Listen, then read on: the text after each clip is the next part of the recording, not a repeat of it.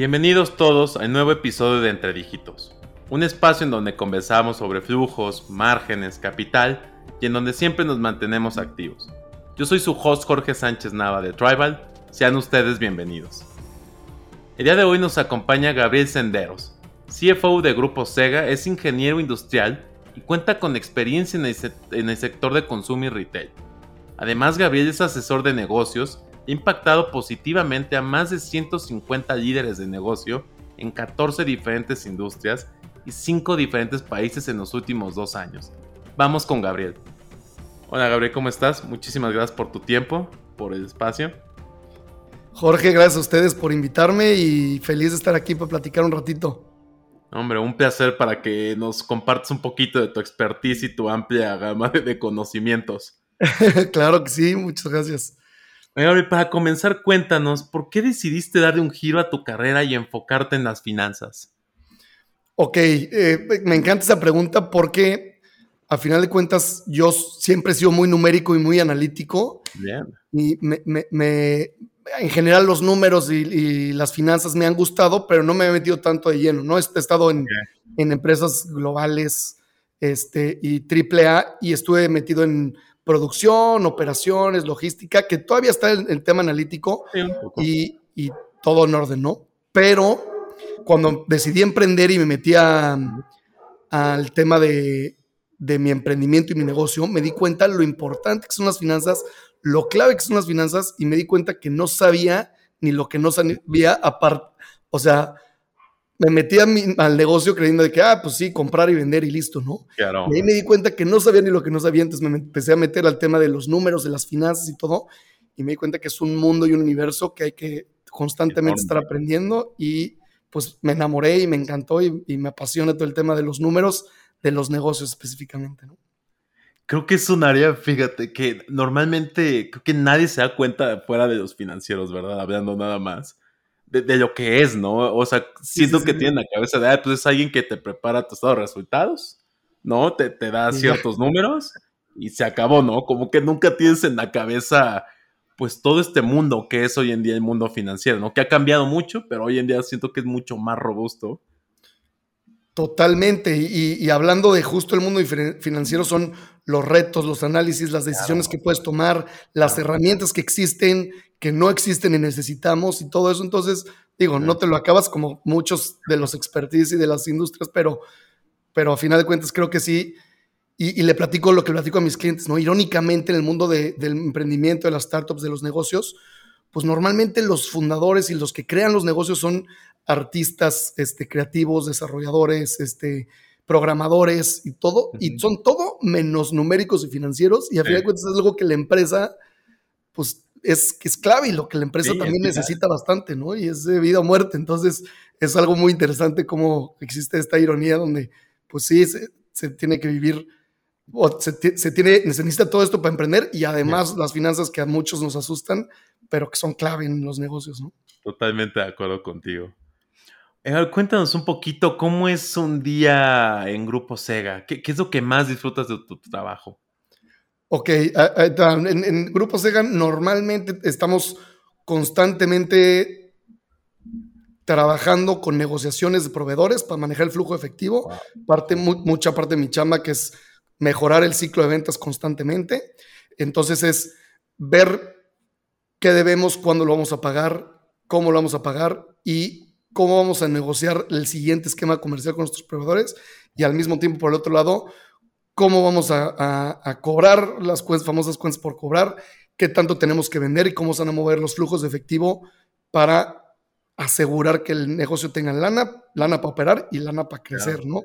Y bueno, todo el tiempo estamos buscando, ah, ya hablando más de comercial y de, de crecimiento, que es el siguiente paso de este año, del sí que sigue, para el desarrollo de productos, esquemas, este, márgenes, o sea, a final de cuentas, por lo menos una vez a la semana nos sentamos a analizar todo esto, planes a mediano, mediano plazo, corto plazo, y eso qué significa de lo que tenemos que ejecutar esta semana para poder asegurar es eso que queremos, ¿no? Y esos resultados. Creo que eh, eso, que acabas de mencionar, el flujo es un tema muy delicado normalmente hoy en día, ¿no? Eh, creo que también el poder medir tu flujo de manera efectiva te da una ventaja, pero cañona hasta competitiva, ¿no? De tener, como dices, pues a lo mejor luego te sobra, ¿qué hago? Me lo quedo, yo invierto, este, me expando. Creo que son, son temas bastante interesantes. Totalmente. Es algo que sí, que como, como platicamos al principio, ¿no? Si, si al principio a lo mejor lo, lo subestimamos, subestimamos el, lo poderoso que puede ser todo eso, pero que si sí lo hacemos desde un principio, que es lo que trabajo mucho con mis clientes, la, la mejora continua es impactante y, y llega un punto y llegas a cierto nivel después de varios meses o varios años de trabajarlo, donde tienes cosas poderosísimas que te van a ayudar muchísimo para el crecimiento y para inclusive jalar inversión, números. Entonces, a lo mejor al principio pueden ser diferencias que subestimamos o muy poco poderosas, pero que si lo sumamos al famoso interés compuesto, hablando del interés compuesto de estas mejoras continuas, llega un punto donde dos, tres, cinco años después en el negocio tienes unas herramientas financieras y un conocimiento financiero increíble y un apalancamiento fregoncísimo para poder crecer creo que tienes algo muy bueno, ¿no? Que, te hayas metido los números a tu propia empresa te da una visión mucho más amplia, conociendo ya estos flujos, cómo se mueve, eh, trabajaste en logística, sabes cómo es esa parte, entonces te da un plus de 360, creo que complementa de manera perfecta. Que eso, que eso me encanta, justo qué bueno que lo comentas, porque eso me encanta hablando de, digo, he, escuchado tus diferentes episodios todo y, te encanta platicar de cuáles son los, los retos principales de un CFO y, y, cuáles son las responsabilidades y todo. Y creo que una gran parte de la chamba del CFO es entender las operaciones del negocio donde está trabajando para que pueda facilitar financieramente las operaciones del negocio, ¿no? Y no nada más, a ver, a ver cuánto ganamos, cuánto tenemos, cuánto... No, no, no. Métete a, a las entrañas del negocio para que tu conocimiento financiero se complemente muy bien con todo lo, operativo que puedas entender para que, bueno, eso así le ayudarías muchísimo a cualquier negocio y justo que, el, financiero no nada más financiero, sino entienda bien cuáles son las operaciones de cualquier negocio, ¿no? Claro, y la estrategia, ¿no? Hablando específicamente ahora que mencionas de CFO, creo que ya es alguien con una estrategia, a ver, diferente, ¿no? que, es alguien que ya conoce, que ya tiene experiencia, que domina. Entonces complementa muy bien esa parte para. Pues sí, siento que somos un gran apoyo, ¿no? Para, para la, empresa desde el punto estratégico. Creo que llegas a meter muy bien a cuchar ahí con varios puntos porque tienes toda la visión, ¿no? Numérica, pero esa visión que, te puede ayudar muchísimo a, salir adelante. Totalmente de acuerdo y justo quitar un poco ese, ese, ese rol tradicional que tiene de que, uy, no, el financiero va a venir a, a, ponernos un, tope o a regañarnos o a bajarnos el presupuesto. No, al contrario, el financiero debe ser un facilitador y debe entender tan, tan bien el negocio que debe facilitar todo lo demás y los planes estratégicos del negocio de una manera fregona y financieramente sana, ¿no?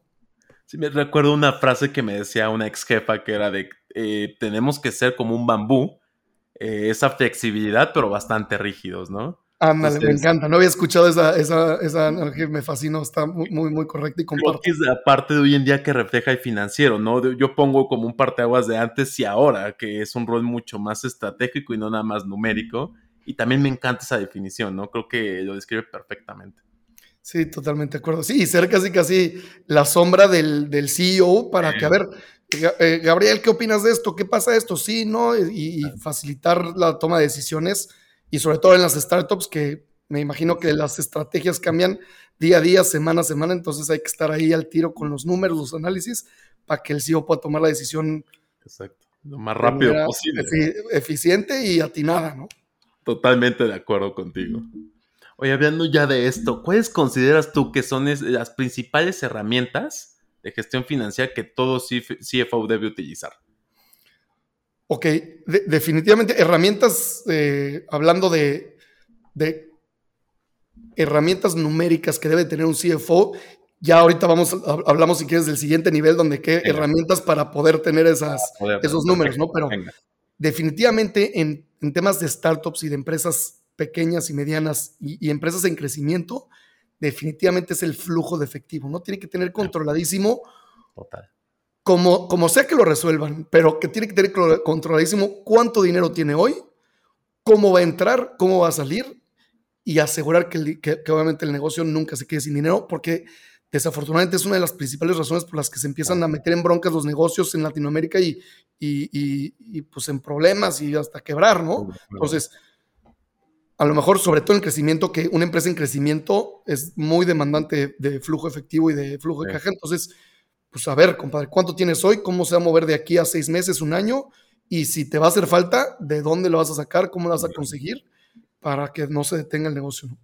Es el primero, te diría. Sí, totalmente. Después, ya complementando todo esto, pues nunca perder la rentabilidad del negocio, entendiendo que a lo mejor en un, en un esquema de startup donde hay un crecimiento muy acelerado, pero al mismo tiempo también en empresas chicas también hay crecimientos, no tan acelerados, pero también hay crecimientos, pues si no eres rentable hoy, tener clarísimo con tu PNL o tus resultados qué tiene que pasar y cuándo tiene que pasar para que sí llegues a ser rentable y trabajar con el equipo para hacer que eso suceda, ¿no? Y no perder de vista que crecer, crecer, crecer, crecer y nunca sabemos qué tiene que pasar ni, ni cuándo tiene que pasar para que seamos rentables. No, pues entonces pues estás perdido, ¿no? You're growing your business out of business. Tienes que tener claro qué es lo que tiene que pasar para que sea rentable tu negocio tarde o temprano. Acabas de decir algo muy valioso y creo que muchas startups pierden ese punto de vista, ¿no? Para ellos es, tú crece y vende, ¿no? Ya después vemos qué hacemos. Pero oye, nunca te puedes a pensar en esa parte de, uno que mencionaste del flujo de, ay, bueno, ya después vemos. Y esto que es importantísimo, porque hace que, que estas startups duren un año y adiós, o sea, ya no se levantan.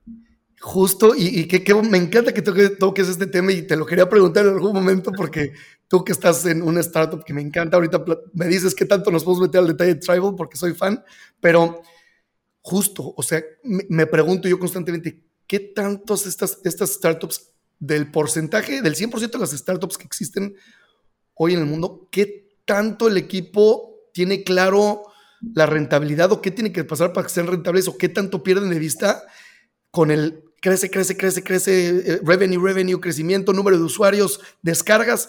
A ver, compadre, a lo mejor y, ya no necesitas tantas descargas, más bien ya empieza a trabajar en tu rentabilidad o qué onda. Entonces, justo me, me da mucha curiosidad de todas las startups que ahorita los famosos unicornios y todo eso, qué tan rentables son, no son. Este, entonces creo que es un tema apasionante, interesantísimo. Es muy interesante, he trabajado en varias eh, y te puedo decir, no hablando alguna en específico, en general, que sí suele pasar, ¿no? Creo que se pierde mucho el principio de vista esto, porque claramente lo que tú quieres generar es marca, que me hace mucho sentido, y ventas para que sea lo más atractivo para atraer inversión, ¿no? Exactamente. Entonces creo que nunca, o más bien nunca, dejan en segundo plano la parte de decir, ok, ¿cómo voy, no? Está bien que estoy consiguiendo, pues más, tengo más acquisition, tengo más gente, etc.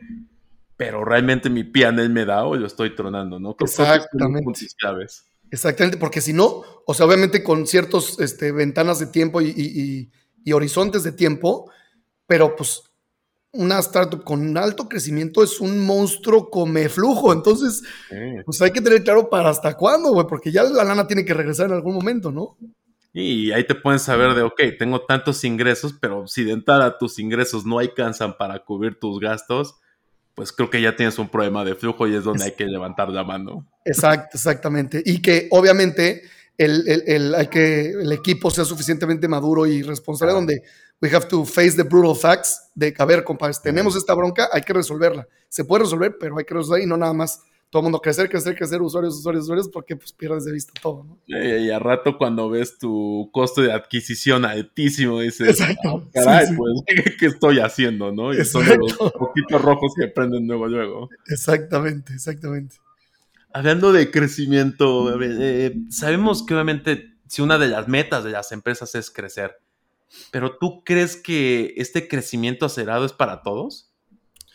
No, no, justo, qué, buena pregunta, me encanta. Y hay que tener mucho cuidado también como, porque también todo el tema de las redes sociales y todo nos, nos, arroja una imagen de todas las empresas de que no manches, estos cuates están creciendo gigante, está rapidísimo, estos cuates también, yo también quiero crecer igual. No, a ver, a, lo mejor no es para ti o, el, punto en el que está en tu negocio actualmente.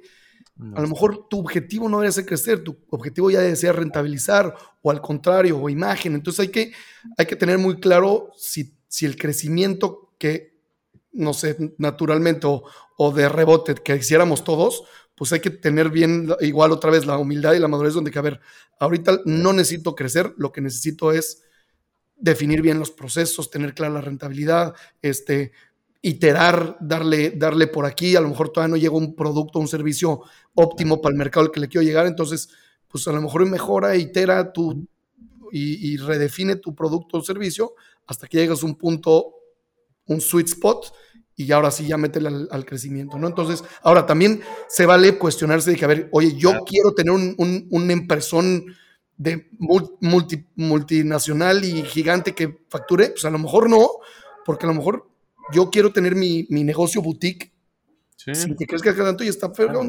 también es muy importante como, como líderes y dueños y fundadores preguntarnos esto constantemente de, a ver, ¿quieres en cinco años tener ese monstruo de negocio? Sí, dale. Si no, pues porque es un estilo de vida. Al final de cuentas, conlleva muchas responsabilidades, retos, er, estreses a veces. Entonces, hay que preguntarse si tu negocio es para crecer y si está listo para crecer. Sí, comparto la respuesta a tu pregunta, perdón, es no creo que sea para todos crecer aceleradamente. Sí, creo que hay ciertos modelos de negocio que te lo permiten por el mercado y hay otros que no. Y también creo que es un gran error que luego llegan a cometer, específicamente las startups, que es como lo último que se viene y es como que quieren avanzar rápido, acelerar, acelerar y sí creo que muchos no se pueden ver el tipo de modelo que tienen que no les permite avanzar tan rápido. Exactamente. Y totalmente, también digo, algunas de las cosas que siempre me pregunto, también hablando de, de ahorita todo el tema de, de, los fondos de inversión, Shark, Shark Tank y todo, de que a ver, sí, yo quiero que lleguen cinco inversionistas y me metan millones de pesos o dólares, ¿no? A ver, eso es lo que quieres porque eso se traduce a muchas otras cosas que vas a tener exigencias de crecimiento y todo el rollo, ¿no? Entonces, no, no, no nada más, sí, que me llegue un chorro de lana, perfecto, qué padre al principio, ¿no? Pero hay que tener bien claro qué significa eso y qué nos va a exigir esa inversión para saber si sí es lo que queremos y estar seguros si es lo que queremos, ¿no? Claro, puede ser un arma de doble filo, ¿no? Pues te dinero y ahora, ¿qué hago? O sea, no tenía esperado un plan de expansión tan agresivo. Exacto. Simplemente pues, las condiciones que tú mencionas, ¿no? Que te ponen normalmente los inversionistas de A, B y C, pues las tienes que cumplir. Entonces, Exacto si es tu empresa, pero ya cambia un poco tu escenario porque tienes que enfocarte en tu plan A, B y C. Exacto, que está, está, está, fregoncísimo y es apasionante, pero inclusive puede llegar a un punto en donde, a ver, perfecto, aquí está tu inversión y todo, pero ¿qué crees, Gabriel? Tú no eres el CEO que necesitamos, entonces llégale. Tú ya no nos sirves y ponemos a alguien más. Ah, caray, entonces ahí a lo mejor te cae un cubetazo de agua fría y dices, no, pues esto a mí nadie me había dicho, ¿no? No sabía que podía pasar, ¿no? que me podía en mi propia empresa. Pero sí es mi negocio. Sí. Oye, ¿cuáles crees que son los puntos claves para que se den estos crecimientos?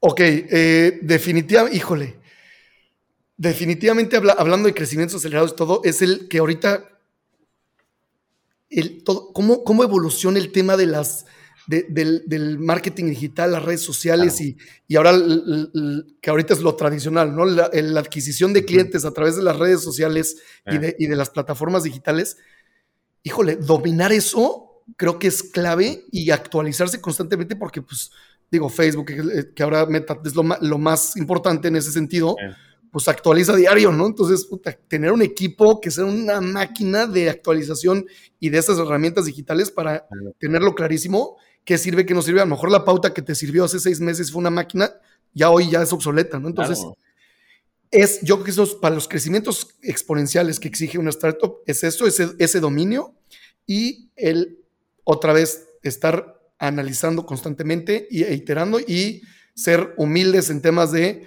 esto funcionó, esto no funcionó, hay que aprender y apagar lo más rápido y eficiente posible y pues que esto otra vez exige un poco de flujo y de capital, pero pues no tener miedo de hacer pruebas y testings y todo este rollo, ¿no? Pero... Que de eso se trata, ¿no? Hoy en día. Eh, comparto mucho contigo que estas herramientas digitales son una clave importantísima y el hecho de hacer estos, eh, estas pruebas, estos testeos de, pues vamos por acá yéndote poco a poco, ¿no? Soltando algo de dinero por ahí esto, llego por acá. Entonces creo que es la única manera en la que vas experimentando si realmente el cambio es bueno o es malo.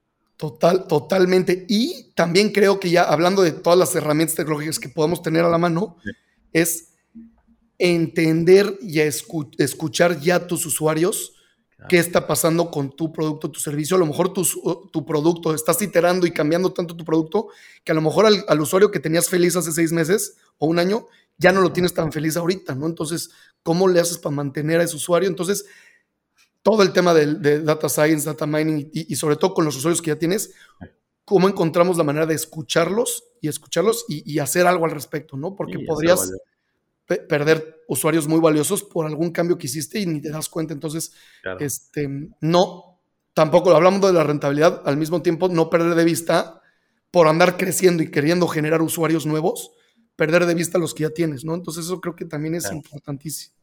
Totalmente de acuerdo. Ahora te cambio la pregunta de, hablábamos de, qué es lo bueno de crecimiento. Ahora, ¿por qué crees que las empresas nuevas llegan a fracasar? Justo por todo esto que hemos, hemos estado platicando, definitivamente es, digo, viene todo un tema de, fondo y cultural del tema de, la cultura financiera y el miedo al mismo tiempo que le tenemos a las finanzas y el tabú de a final de cuentas sí son, pueden ser complicadas y, hay que aprenderlas, pero no son tan complicadas como para que no le entienda a nadie, ¿no? Entonces, creo que primero quitarle ese miedo a la gente de que, a ver, a lo mejor no te encantan los números, no eres bueno en las finanzas, pero pueden ser tan sencillas y eso con los financieros, de los que sí nos gustan, poder aterrizar todo eso para que la gente sí lo entienda y vea que no son tan complicadas como, como creemos que son y, bueno, y me voy a, lo que platicaba al principio, ¿no? Y, todo el tema de, la educación financiera para que todo el tiempo, por más que todo el, ahorita todo el tiempo de, poner un negocio, emprendimiento y todo eso, sí, y hay que tocar los números y hay que tener una cultura financiera y hay que analizarlos para, justo platicamos, para que tengas una, un horizonte de tiempo y un, plan y un, y un mapa donde te diga qué es lo que tiene que pasar para que tu negocio no se muera. Porque, pues, digo, en la mayoría de los negocios que no hacen esto, pues de repente se despiertan un lunes, hay que pagar la, nómina y ya no tiene para la nómina. entonces, justo te diría que, que creo que el crecimiento no sin, poca planeación, sin poco análisis, sin, poco, sin poca claridad, creo que te puede dar en la torre y, y a lo mejor y crecemos tan rápido y el mes pasado vendimos un chorro, pero eso no te garantiza que en noviembre el siguiente mes vas a vender lo mismo. Entonces, ¿qué tiene que pasar y todo eso? Entonces, para que no haya sorpresas y tu crecimiento esté, esté controlado y analizado, ¿no? Totalmente de acuerdo contigo, creo que dijiste muy bien y me quedo con esa palabra, debe ser como un mapa, ¿no? Desde este mapa financiero, por así decirlo, que te dé dónde está, qué tiempo, eh, medir todo. Creo que, creo que ese es el gran panorama para, para no, quebrar una empresa, ¿no? Justo con mis clientes me he dado cuenta de que no, Gabriel, oye, pero si, si definimos este mapa y lo planeamos y no se da, no pasa nada. Es mejor que, o sea, es mejor que te vaya dando una guía, ¿no? Entonces, que tampoco le, que le perdamos el miedo a fracasar en este mapa que tú tenías este, mapeado, valga la redundancia, y no pasa nada. Bueno, explícate a ti mismo o analiza por qué no se cumplió ese mapa y qué tienes que ajustar. Entonces, perfecto, estás aprendiendo constantemente. Y tienes esa ventaja, yo creo que hoy en día en finanzas, que creas tu budget, pero no es el definitivo. Ya tienes tu forecast, tienes el 1 más 11, 2 más 10, etc, etc. Entonces, tienes esa agregada ventaja que dices de ir experimentando y aprendiendo. Totalmente. Y bueno, alguna vez algún inversionista me platicó hace mucho que, que, que desafortunadamente, desafortunadamente tiene, tiene mucha razón y, se, y pasa mucho que que la mayoría de las veces vendemos menos de lo que creemos y nos cuesta más de lo que creíamos. Entonces, con más razón hay que tener claridad para ver qué, pasa si no, qué pasa si sí, entonces ¿no? Totalmente de acuerdo. platicamos de, la importancia de los flujos. Sí, em, totalmente. ¿Qué clave o qué consideras que sea clave para una empresa para que pueda tener un buen flujo de efectivo? Híjole, primer punto, creo que en México y me atrevo a decir que en Latinoamérica, asumiendo un poco que, tenemos una cultura muy similar y, servicios muy similares, creo que está un poco satanizado el tema de los productos financieros, ¿no? De, de, acuerdo. por un lado, estamos como en los extremos malos, ¿no? Por un lado, de que, a ver, no, no tengo cultura financiera y firmo con tarjetas de crédito y le meto todo y me vale. Hoy llegamos a este extremo de que no, no, a ver, yo no tengo tarjetas de crédito para no deber.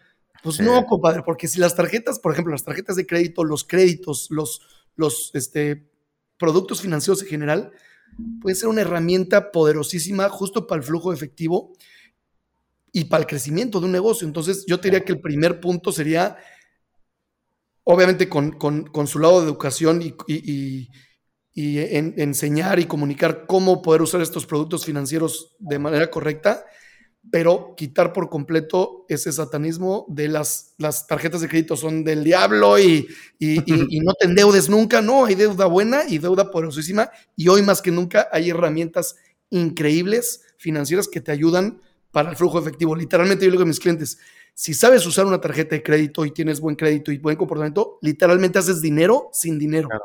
Entonces, hablando de, de las, la cultura y las decisiones que toma un líder de negocio individualmente. Y creo que a nivel cultural y global, pues justo como herramientas como Tribal y como startups y todas las fintechs ahorita, que se empieza a cerrar este gap en donde hay muchísimo capital claro. en, México y en Latinoamérica, hay muchísimo capital esperando y con ansias para ver en dónde lo pongo para que genere y al mismo tiempo hay muchísima hambre de capital de para crecer negocios y como que no se encuentran estos, estos dos este, temas, ¿no? Entonces, que poco a poco a nivel cultural y, social, industrias y, fintechs empiecen a cerrar este gap en donde encuentren este capital, encuentren estos emprendedores y startuperos tan necesitados de capital, ¿no? Porque el capital ahí está, nada más hay que encontrar cómo se, se encuentra, ¿no? Como embonarlo, ¿no? Exacto. Ahorita se me está ocurriendo hasta hacer un, Tinder de emprendedor con, emprendedor, con, financiero, ¿no? O, inversionista. Está bueno, y me mencionaste un punto muy importante que es el capital, ¿no? Y aquí te pregunto, ¿para ti qué es más conveniente para un startup? ¿Invertir en equity o en deuda? Ok, buenísimo. O sea, a ver, yo creo que también hay, un tema muy interesante donde los, los, las sociedades están, se toman mucho a la ligera, entonces hay que entender que un inversionista, un socio, es, puede ser muy bueno, pero al mismo tiempo puede ser muy incómodo, ¿no? Esa fin de es, es, este, es un matrimonio a, largo plazo que tienes con, entonces, no necesariamente que nos inviertan y que compren parte de mi empresa o de tu negocio es la mejor opción para ti. Entonces, creo que depende mucho del estatus de, em, del, emprendedor, del negocio, de, los planes estratégicos del negocio, pero creo que una combinación ideal es un balance entre tener un poco de equity con un socio estratégico que sí queremos, ojo, y no tenerle miedo a la deuda y empezar a manejar tu deuda de manera correcta y bueno, creo que es un balance perfecto porque pues, además, el socio inversionista, además de darte capital, te va a dar un conocimiento y una expertise y va a ser, va, a ser una ayuda increíble y una estrategia increíble. Entonces, este, creo que depende mucho de la estrategia del negocio, pero a lo que, lo que me gustaría aclarar con este punto es que te inviertan y que te compren no es la, no es la única solución. Hay que también ver otras opciones de financiamiento como créditos y todo este rollo, ¿no? Creo que la deuda suele ser este mismo tabú que mencionabas antes, ¿no? Este miedo. Creo que todo se resume en una falta de educación financiera que no nos dan. Hablo específicamente de Latinoamérica y más en México, ¿no? Que es donde vivimos. Eh, creo que es esto, ¿no? Que te dicen, no es que no te endeudes, porque puede ser muy peligroso, pero nunca te dicen, te, te ponen todo lo malo de la deuda. Exacto. Pero nunca te dicen todo lo bueno que puedes sacar de la deuda. Exactamente, totalmente de acuerdo. Y, y, sí, deuda bien manejada es una maravilla. O sea, es literalmente dinero sin, sin, dinero y, bien manejado. Y inclusive deuda con intereses, porque si lo manejas bien es cero interés, ¿no? Pero inclusive hasta con interés, está perfecto. Pues si tu rentabilidad es suficiente, tus flujos son buenos, pues bien controlado te ayuda muchísimo. Y a, corto plazo, a final de cuentas también eh, dicen mucho, ¿no? En el mundo financiero de que, a ver, el equity es lo más caro a largo plazo, ¿no? Porque, pues, sí. o sea, a final de cuentas estás dando el 10, 15, 20, 30% de tu negocio que si en 10 años vale tanto, pues vas a tener que dar un dineral a, tus socios, ¿no? Entonces, un, un, un, un crédito o, o productos financieros bien manejados, creo que es la opción al principio es una muy buena opción y te diría que hasta hay que hacerlo, aunque no lo necesites, para empezar a generar este, estos historiales, justo ir aprendiendo cómo funciona y todo ese rollo, para que en cuanto realmente lo necesites, lo sepas manejar a la perfección. ¿no? Creo que eso te da un beneficio de, de la deuda, ¿no? Y que estás haciendo este historial que claramente cuando eres una startup no tienes, nadie te quiere prestar, este, ven tu panorama este, muy nulo porque tienes un PNE seguramente negativo, pero también no se pone a pensar que, bueno, tengo flujo, tengo esto, es una muy buena herramienta para empezar a hacer esto y este historial que mencionas y tener esta credibilidad, entre comillas, hacia las instituciones financieras, ¿no? Totalmente, totalmente de acuerdo, es generar un, un buen historial crediticio y, y, y te vas a dar cuenta haciendo esto, la gente se va a dar cuenta y los líderes de negocio en general se van a dar cuenta como la formalización a la que tenemos tanto miedo también es una buena herramienta y te ayuda y a que, oye, a ver, enséñame tus estados de cuenta, ¿no? No, pues cero pesos. Ah, es que te cobro todo en efectivo. No, pues no, compadre. O sea, tampoco le tengas miedo a digitalizarte, que eso es realmente, realmente inteligente, para que, para que las plataformas digitales puedan realmente ver tus flujos y tus ventas y todo, y no se las tenga, y no te las tenga que creer así, así, ¿no? Así, a las a ciegas. Pues sí, a ciegas como que no. Exacto, no, gracias, ¿no? Oye, ¿nos puedes dar un ejemplo de cómo elegir un tipo de inversión? ¿Te, refieres a inversión que la gente, o sea, que, algún inversionista nos, nos invierta a nosotros como leyes de negocio en nuestra empresa o tú como empresa invertir hacia... ¿De las dos? ¿Podrías hacer de las dos? Ok, a ver. Mira, yo definitivamente inversión que va a venir hacia tu negocio, o hacia tu startup, tener muy claro cuánta lana necesitas y cómo la vas a usar, ¿no? Porque también, también pasa mucho de que, oye, ya me invirtieron un millón de dólares y ahora qué voy a hacer con tanta lana, ¿no? ¿Cómo va a crecer? no, pues claro. antes hay que tener claro que, a ver, este millón de dólares lo voy a invertir acá, acá, mi, mi costo de adquisición es tanto, entonces si le invierto todo, perfecto, de lujo, entonces vas a crecer estadísticamente hablando, ¿no? Eso es tener claro cuánto la necesitas y cómo la vas a usar y qué estás buscando en este inversionista o en este fondo de inversiones te va a ayudar, es, especialista en lo que tú haces. Entonces, tener claro la lana y el capital, por qué lo necesitas, y, el, lado estratégico del socio, por qué lo necesitas y cómo te va a ayudar. Entonces, a final de cuentas, si eres un negocio que, es muy atractivo para invertir, le acabas dando la vuelta a los inversionistas, ¿no? Te acaban pichando ellos a ti de que, a ver, ¿tú por qué me convienes, compadre, no? ¿Por qué? ¿Por qué si te voy a dar el 15, 10, 20% de mi negocio? Porque ¿Cómo vas a ayudar tú para crecer y cumplir mi plan estratégico? Claro. Ese es, yo les diría que, eso sería el primer paso de tener claro antes de ir a buscar inversionistas, qué es lo que busques, qué es lo que necesitas, y al mismo tiempo, si no lo tienes claro, pues asesorarte, ¿no? O sea, cómo encontrar esa claridad y, qué es lo que sí necesitas.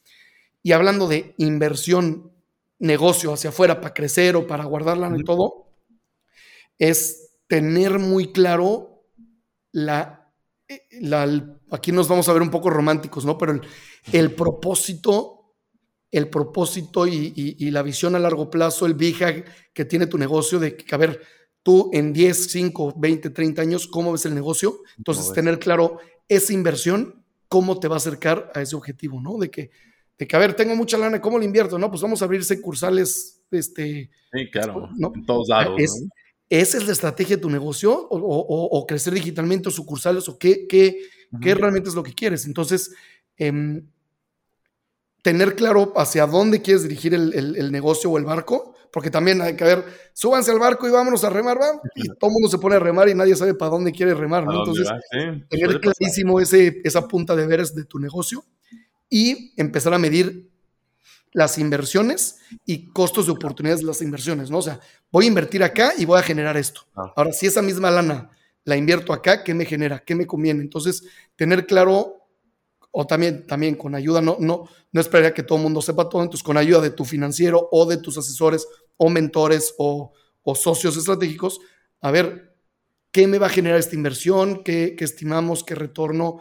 A final de cuentas, para tomar la decisión de una inversión, ya sea muy fuerte o, chica, es tener claro el costo de oportunidad. Si lo invierto aquí y el riesgo, ¿no? Si lo invierto aquí, ¿qué me va a generar? Y si lo invierto aquí, ¿qué me puede generar? No, pues a ver, aquí es de alto riesgo y me genera casi, casi 1 2% más de rendimiento que, si, que si me genera acá, pues mejor me voy a bajar bajo, bajo riesgo, ¿no? Y ahí es donde también nos metemos a todo el tema del equipo. A ver, voy a invertir y ese equipo es capaz de generar esa inversión y ejecutar eso que, pues sí, son unas máquinas, perfecto, pues dale, ¿no? O no, ese cuate no tiene ni idea de lo que va a hacer, no, pues tener cuidado con eso. Mejor no. Totalmente de acuerdo contigo. Totalmente de acuerdo contigo. Ahora ya para concluir, ¿hay algo que quieras agregar, algo que nos quieras contar o algún tip que quieras darle a la gente que nos escucha? No, a ver, definitivamente, más bien sí, este, definitivamente me gustaría, eh, si lo que nos todos los que nos escuchen, líderes de negocio, gente que va a querer tener un negocio, quiere tener un negocio o startuperos, es que no le tengan miedo a los, a los productos financieros. Aprovechen hoy mejor que nunca que hay herramientas como Tribal que son 100% digitales y no son igual a la banca tradicional.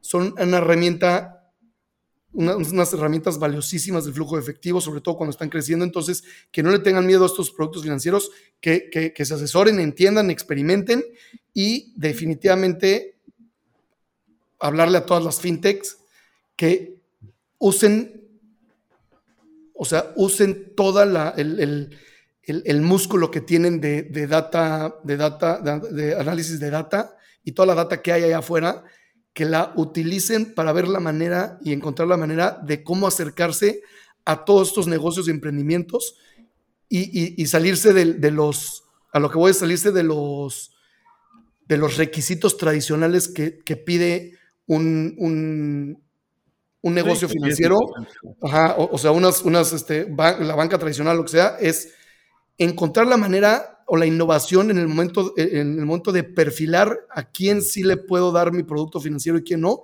para justo cerrar este gap en donde se encuentre todo el capital que existe que se tiene que mover o se quiere mover con toda esta necesidad de emprendedores y a lo mejor negocios que están empezando que no cumplen los requisitos tradicionales este, para poder tener estos productos financieros, ¿no? Entonces, hablando de redes sociales, comportamientos y todo, entonces que encuentren la manera y algoritmos eh, especializados y algún algoritmo, algoritmo fregón que pueda decirte, a ver, este perfil de emprendedor, aunque no tenga, nunca haya tenido ningún crédito ni nada en su vida, es un gran perfil para poderle dar mi producto financiero y que le apueste a eso. Entonces, una, una fintech que, que llegue a ese punto donde tenga perfectamente claro a quién sí le puede dar o no, sin considerar los requisitos tradicionales, creo que se va a volver loco de la cantidad de, de negocio y mercado que va a tener y el y el impacto social y económico que va a generar en, en, Latinoamérica y en el mundo, ¿no? De que, puta, soltar toda esa lana para que se empiecen a generar negocios y empleos y trabajos y todo eso,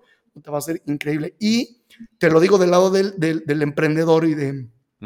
que yo hace mucho tiempo batallé muchísimo con el flujo efectivo y justo este tema de que necesitamos lana, ¿no? Si la gente, si, si, los, si las instituciones y los, y los negocios financieros allá afuera supieran lo bien portados y buen comportamiento que tenemos, no nos debería estar lloviendo lana, ¿no? Y, nos costó mucho trabajo al principio, entonces yo te diría que hablando de las startups y fintechs, que, que sí se acercan a estos emprendedores, no sabes cómo, como líder de negocio y como emprendedor, lo aprecias y por lo mismo pagas hasta un día antes de, o una semana antes de que tienes que pagar y agradecidísimo y hasta compartes y, y recomiendas el producto, ¿no? Entonces, creo que hay un tema muy, muy, muy fregón como se aprecia tanto que somos los mejores portados, cuando a lo mejor somos los que no cumplíamos el perfil tradicionalmente, ¿no? Entonces, creo que hay una oportunidad muy interesante que me queda claro que es lo que están haciendo y es lo que están empezando a experimentar, ¿no? Creo que es parte de innovación, ¿no? Y del cambio. Entonces, hay que, hay que perder de miedo al cambio, sin duda.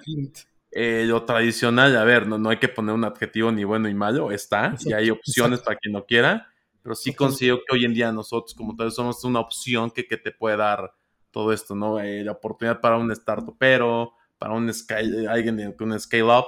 Entonces sí siento que debes de subirte esta parte de flujo para, para lo que tú dices, ¿no? Y resumiendo un poquito. Sí, totalmente de acuerdo y, definitivamente ese, eh, todo ese tema de que es digital y en prácticamente una semana, dos semanas ya tienes eso que necesitas y que te estabas buscando, no manches que lo pruebe todo el mundo y, es una joya, ¿no? yo de hecho le, este, platicaba con ustedes o alguien le dije que, que al final de cuentas Tribal hasta lo, vi, dije, no, man, it's too good to be true, ¿no? Apliqué, lo tuve y ahorita es una de mis herramientas favoritas, entonces soy fan de todo, entonces creo que, bueno. creo que a final de cuentas, digo, creo que me salió un poquito de tema, pero me gustaría felicitar a Tribal lo que está haciendo y estoy feliz como usuario y pues gracias a ustedes también por, por la oportunidad de estar aquí y platicar mi experiencia también, ¿no? Arduo trabajo en equipo para que eso pase y creo que se refleja el gran esfuerzo y la pasión que todos tenemos en esta empresa. Pues Gabriel, te agradezco muchísimo tu tiempo, tus tips, tus comentarios. Eh, la verdad es que fue muy valioso y bastante enriquecedor escucharte. No, pues muchas gracias a ustedes, gracias por invitarme, feliz de haber estado aquí y con muchísima, eh, con, toda la confianza y libertad pueden compartir mi información. Si alguien me quiere contactar, cualquier duda o pregunta, bienvenidos. Muchísimas gracias. Con eso concluimos este episodio de Entre Dígitos. Muchas gracias por acompañarnos, Gabriel. Un placer tenerte por acá. Y muchas gracias a ustedes que nos escucharon y por estar al pendiente de nuestros episodios. Yo soy su anfitrión Jorge Sánchez y nos vemos en la siguiente edición. No olvides suscribirte a nuestro canal de YouTube o en tu plataforma de audio favorita. Hasta la próxima.